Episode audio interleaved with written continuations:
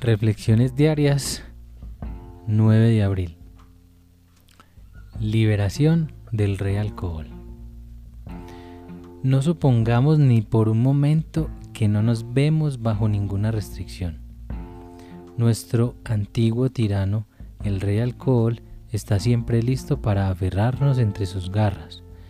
Por eso, el ser libre del alcohol es el gran deber que tenemos que lograr si no, nos volvemos locos o morimos.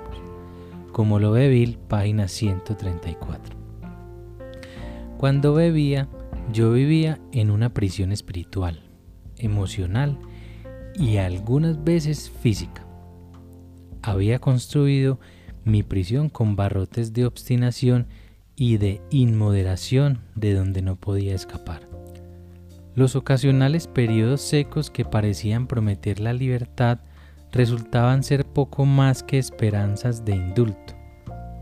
El verdadero escape requería la disposición a seguir cualquier acción apropiada que fuera necesaria para abrir el cerrojo.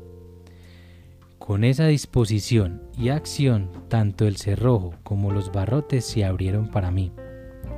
Una disposición y acción continuas me mantienen libre, en una especie de libertad condicional diaria que no tiene por qué terminar.